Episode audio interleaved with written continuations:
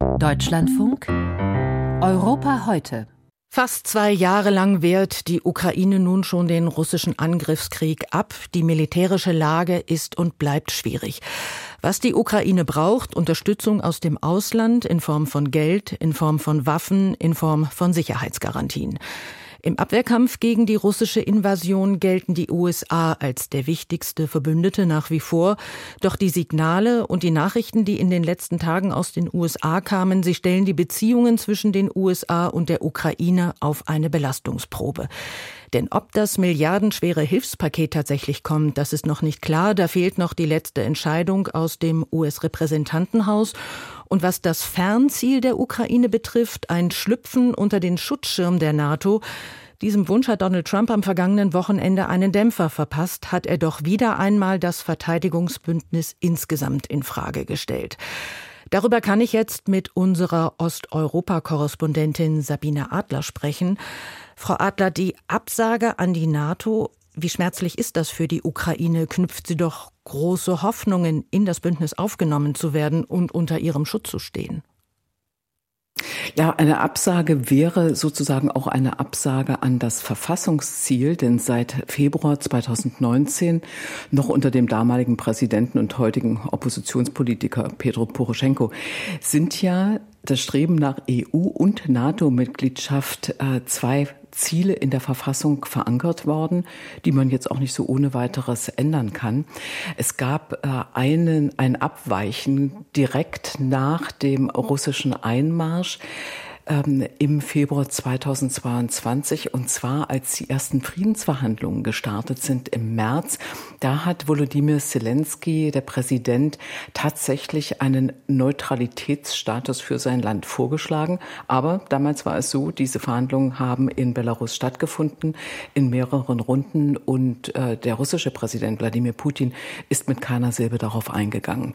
Also das, was jetzt passiert, dass äh, möglicherweise durch durch einen äh, neuen oder wiedergewählten Präsidenten Trump, dass äh, die NATO als, äh, als Schutzgemeinschaft in Frage gestellt wird und damit eben auch für die Ukraine nicht mehr der Hort sein kann, an dem sein kann, an dem ihre Sicherheit gewährleistet werden kann. Das ist schon eine bittere Aussicht. Donald Trump ist ja auch derjenige, der in seiner republikanischen Partei Stimmung gegen das US-Hilfspaket für die Ukraine macht. Ob es tatsächlich kommt, hängt jetzt noch an dem Ja aus dem US-Repräsentantenhaus. Wie groß ist die Nervosität in der Ukraine, dass die Militärhilfen ausbleiben? Ich würde fast sagen, sie ist gar nicht so groß, wie man meinen könnte. Also man weiß natürlich, dass jetzt dieses Jahr des Repräsentantenhauses der, der schwierigere Part ist und die, diese Hängepartie, die ja seit dem 6. Dezember äh, geht, die wird natürlich in Kiew sehr genau verfolgt. Ähm, auch diese Forderung der Republikaner, das ganze Paket mit Israel und der Einwanderungspolitik zu verknüpfen, das ist ja alles hochkompliziert. Aber der Sprecher des Repräsentantenhauses, äh, Mike Johnson, hat ja schon wieder deutlich gemacht, also er hat es nicht eilig, diesen Gesetzentwurf nun schnell ins Parlament äh, zu bringen. Er nennt überhaupt kein Datum, lässt sich da Zeit, hat auch offengelegt, dass er äh, sehr wohl mit Ex-Präsident Trump im engen Kontakt ist. Aber in Kiew vertraut man eigentlich darauf, dass die Hilfe irgendwie dann doch schon kommt, ähm, wenn auch nicht in diesem vorgesehenen Paket, dann vielleicht über Umwege, aber man ist sich eigentlich relativ sicher, dass sie nicht ganz ausbleiben wird. Sabine Adler, was lässt sich denn über das Verhältnis der Ukraine zu Donald Trump sagen? Der ukrainische Präsident Zelensky hat Donald Trump ja bereits als US-Präsidenten erlebt. Und zwar ziemlich früh und zwar auf eine ganz perfide Art und Weise. Zelensky war gerade einen Monat im Amt. Das war im Juli 2019 oder genau genommen zwei Monate im Amt war er da. Am 20. Mai war die Inauguration. Und an diesem 25. Juli 2019 hat ihn US-Präsident Trump angerufen. Und das kann man wirklich als einen Erpressungsanruf bezeichnen, was da vonstatten gegangen ist.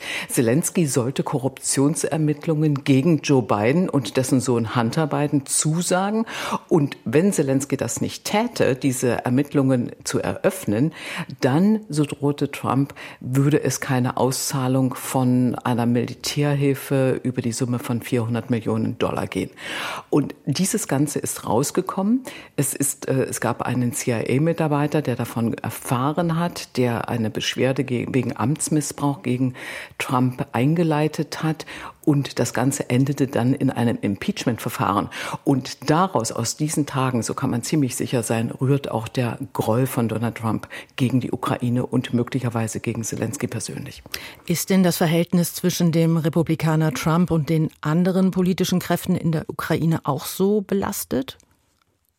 Also jedenfalls nicht durch Vorfälle. Das Gegenteil ist eigentlich der Fall. Also der Vorgängerpräsident, nämlich Petro Poroschenko, der hat ja eigentlich eine ganz gute äh, Erfahrung gemacht mit Donald Trump.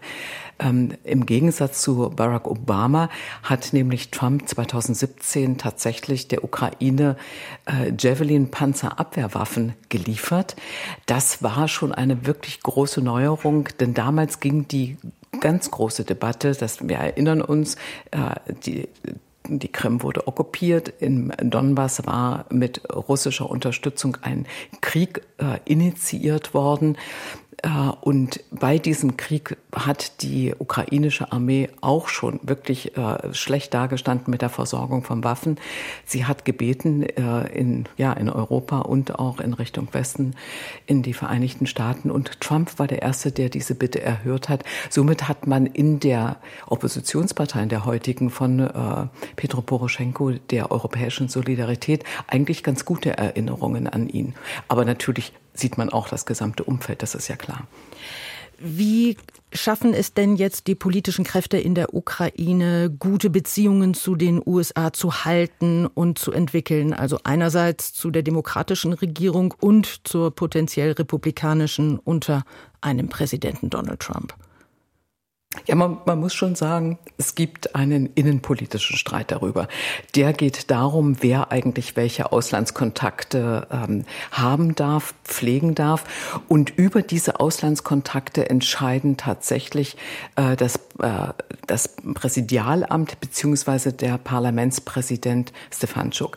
Und der hat äh, in den letzten Jahren überhaupt keinerlei Auslandsreisen für Abgeordnete der Verhovna Rada des Parlaments genehmigt. Und das ist natürlich in einer Zeit, wo man mit, damit rechnen muss, dass eben äh, die Republikaner wieder an die Macht kommen, ähm, wirklich hochgefährlich. Man braucht Kontakte in alle politischen Lager. Das ist äh, in Kiew den Abgeordneten sonnenklar.